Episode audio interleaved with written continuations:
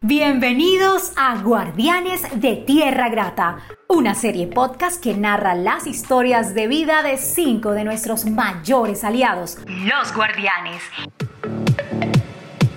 En esta serie nos dedicamos a conocer sus liderazgos, sus sueños y las transformaciones que nuestras soluciones han tenido a su calidad de vida. Quédense con nosotros para conocer las apasionantes historias de los guardianes de esta tierra grata.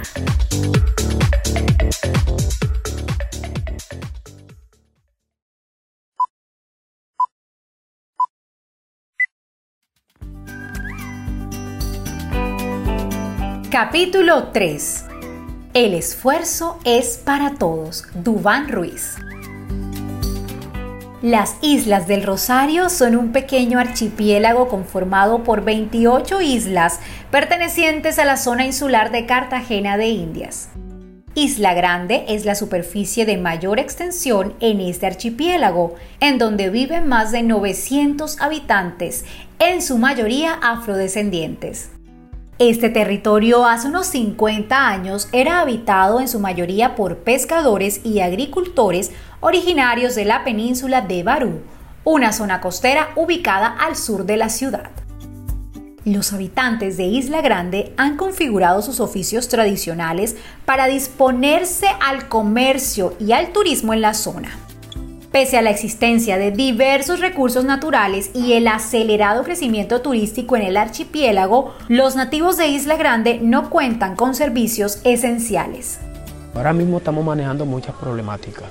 Primero que todo, con centro de salud no tenemos médicos. Segundo, estamos tan abandonados que no tenemos, como dice el otro, respaldo de nadie. ¿Por qué? Porque nosotros nos sentimos estafados con la luz, con lo del agua y con el gas, con casi estamos abandonados totalmente.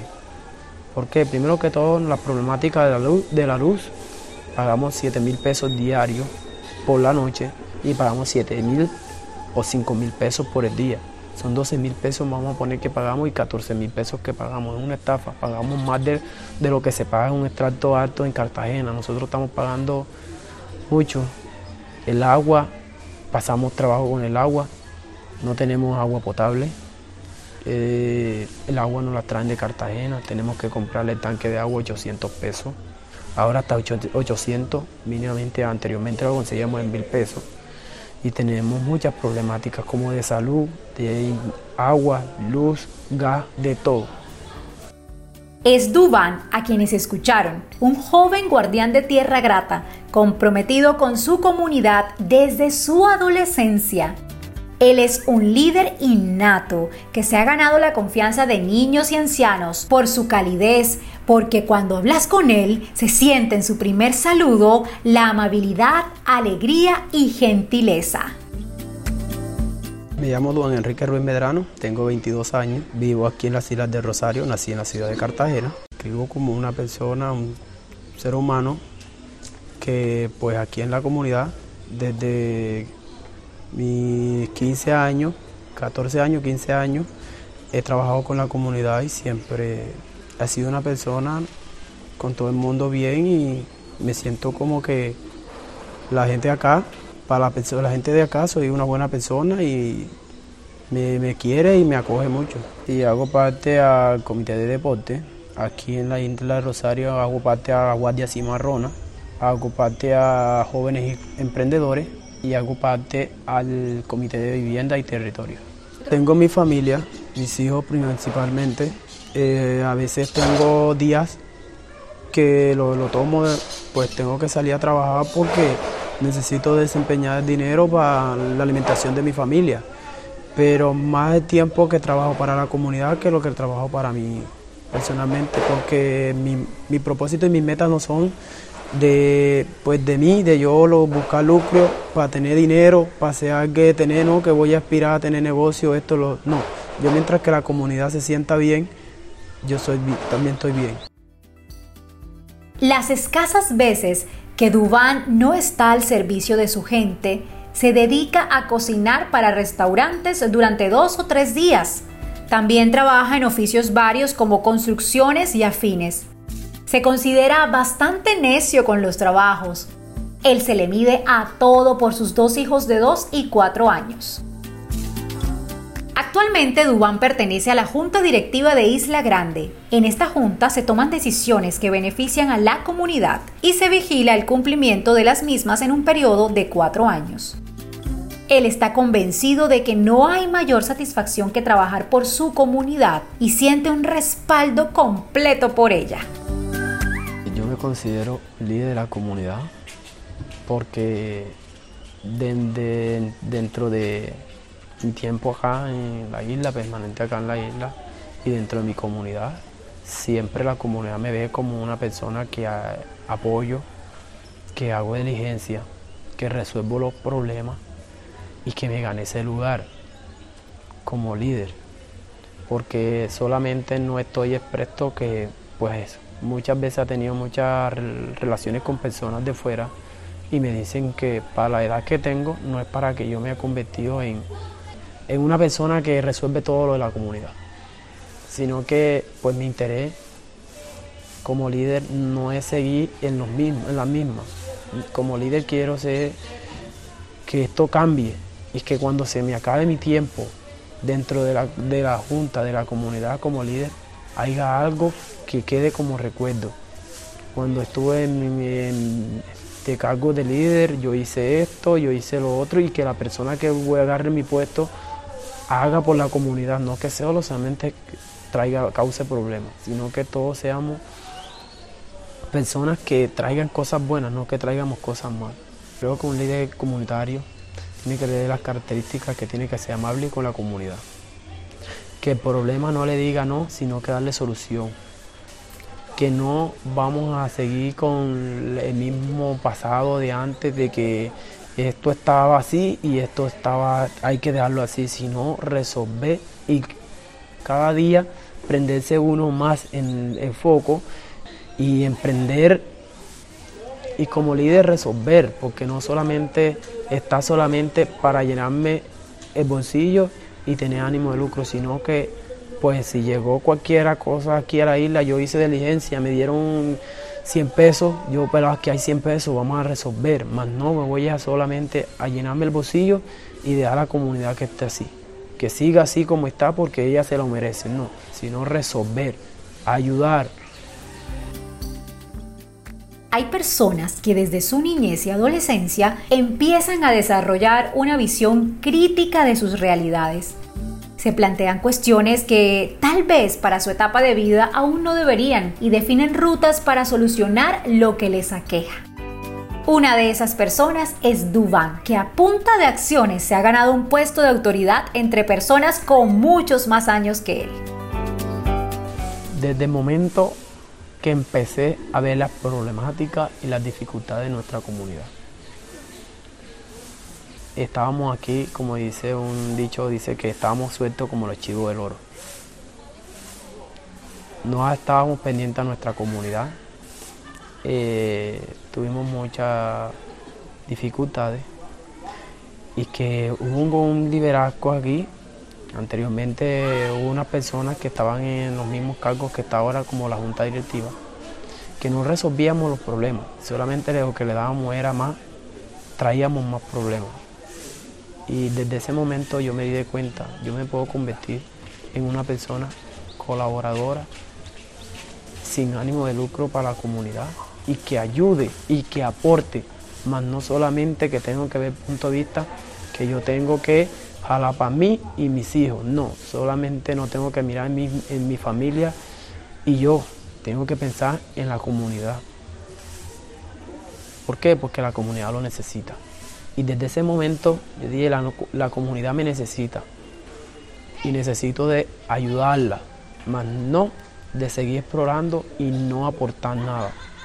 Y desde ese momento empecé a trabajar a mi comunidad. Y estoy para en la raya, estoy aquí siguiendo colaborando en todo lo que más puedo. Con personas de fuera, con los de aquí, con los que no son de aquí, con lo, pero estoy ahí presente. No he recibido comentarios malos por mi comunidad siempre son los, los positivos, nunca es negativo y que ellos se dan de cuenta que las cosas sí se pueden y siempre han tratado de que nosotros no venimos a hacer algo que no, no, no lo consultemos con ellos. Ellos son cosas que ellos se dan de cuenta de que todo lo que nosotros hacemos como el, líder, como líder, ellos se han dado de cuenta que nosotros se lo platicamos a ellos y que son cosas de consentimiento con ellos y con nosotros. Al inicio de este capítulo les contaba que Isla Grande, pese a ser una isla con un gran atractivo turístico, sus habitantes no cuentan con servicios esenciales. Nuevamente traemos esa afirmación y queremos que sea Dubán, quien recorre la isla a diario, que nos cuente cómo es habitar la realidad de esta sin agua segura.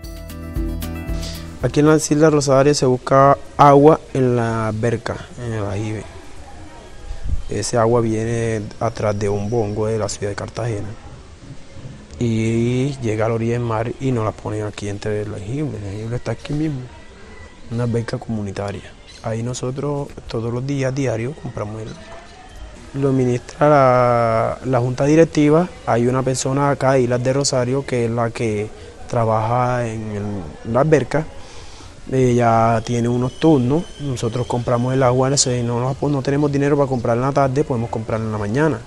El que no, igual compra en la mañana, en la tarde y así sucesivamente. Pero tenemos agua, el agua aquí es esa. Y de ahí es el servicio público para nosotros, toda la comunidad. Está como a 100 minutos, está como a 100 metros y está como a, a 10 minutos. La frecuencia de nosotros buscar agua es que esa es nuestra vida. Tenemos que para los ingresos de la casa, para bañarnos, lavar, cocinar, beber, para todo.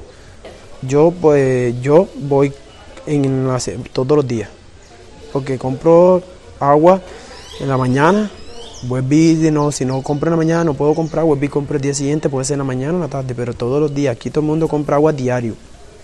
Por lo general todos compramos una sola vez al día porque como es una comunidad grande, eh, la agrumación de la gente es mucha. Entonces compramos, a veces lo hacemos por la agrumación. A veces uno va a las 3 de la tarde, abre las becas, y uno va desde las 3 de la tarde, a veces son las 7 y media de la noche y todavía está comprando agua. Pues entonces uno lo hace, prefiere hacerlo con, estar a la comunidad, compartimos. Pues este, este, este lado compra en la mañana y este compra en la tarde para que todos tengamos el servicio. El invierno acá no es permanente como las otras partes. En tiempo de verano, todo el tiempo el agua de bongo, de Cartagena, de las becas, de las becas. Nosotros todo el tiempo es agua de las becas, de las becas.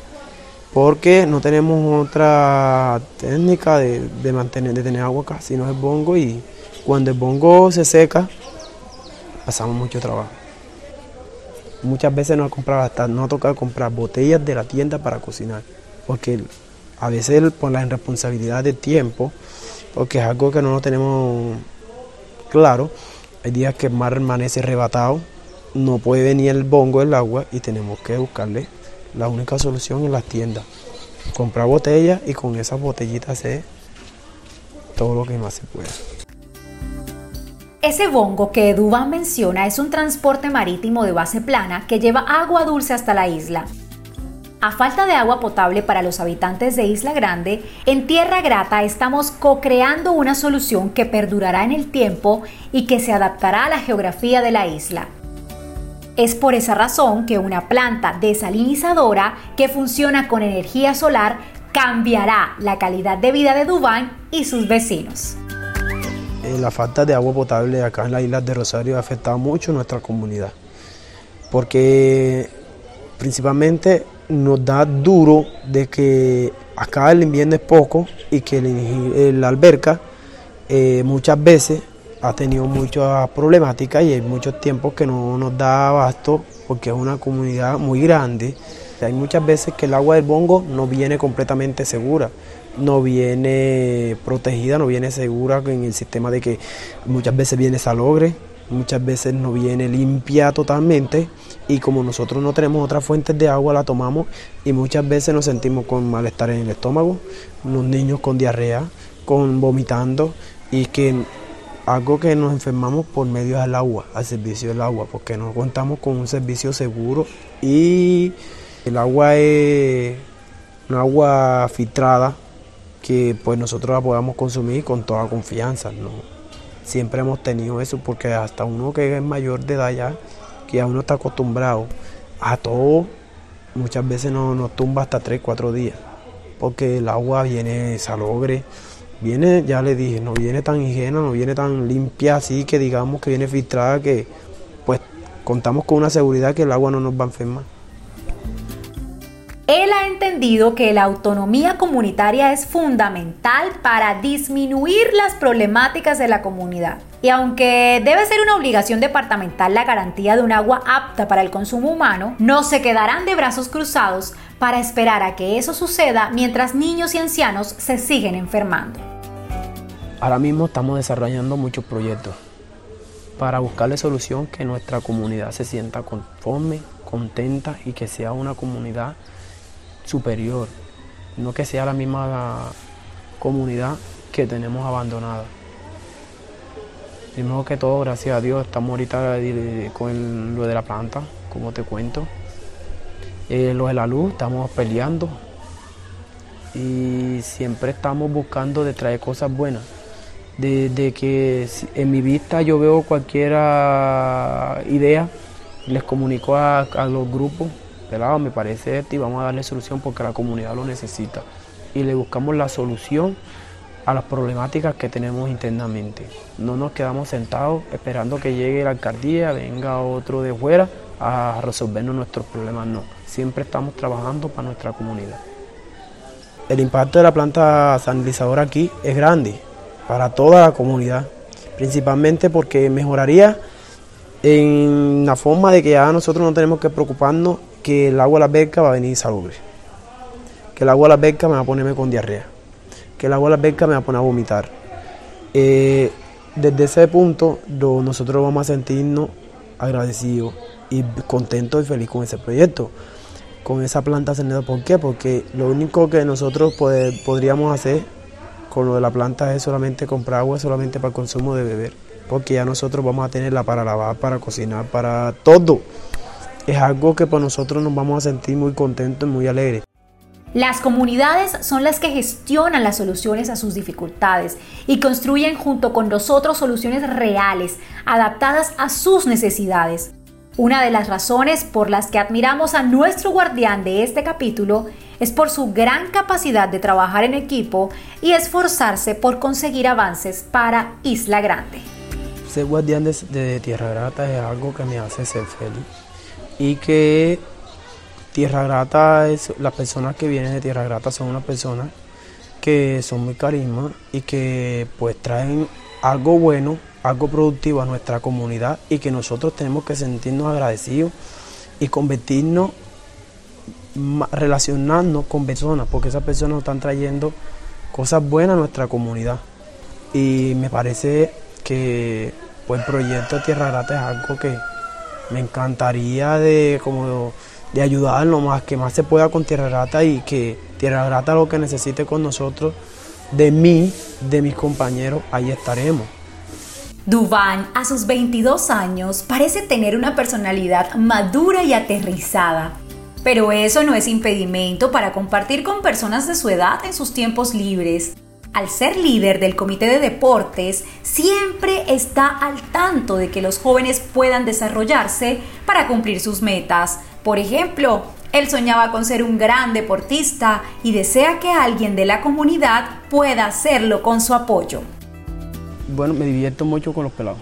Así para recrearme, así cuando a veces hay días que pues no estoy haciendo nada, pues convido a los pelados, les escribo, tenemos un grupo en las redes y nos escribimos, eh, muchachos, nos vamos para el campo, nos vamos para el mar y de allá del mar vamos para el campo a jugar softball, practicamos y más lo que me divierto con los pelados jugando, eh, visitando los pueblos que, que todas las cosas, es mi diversión.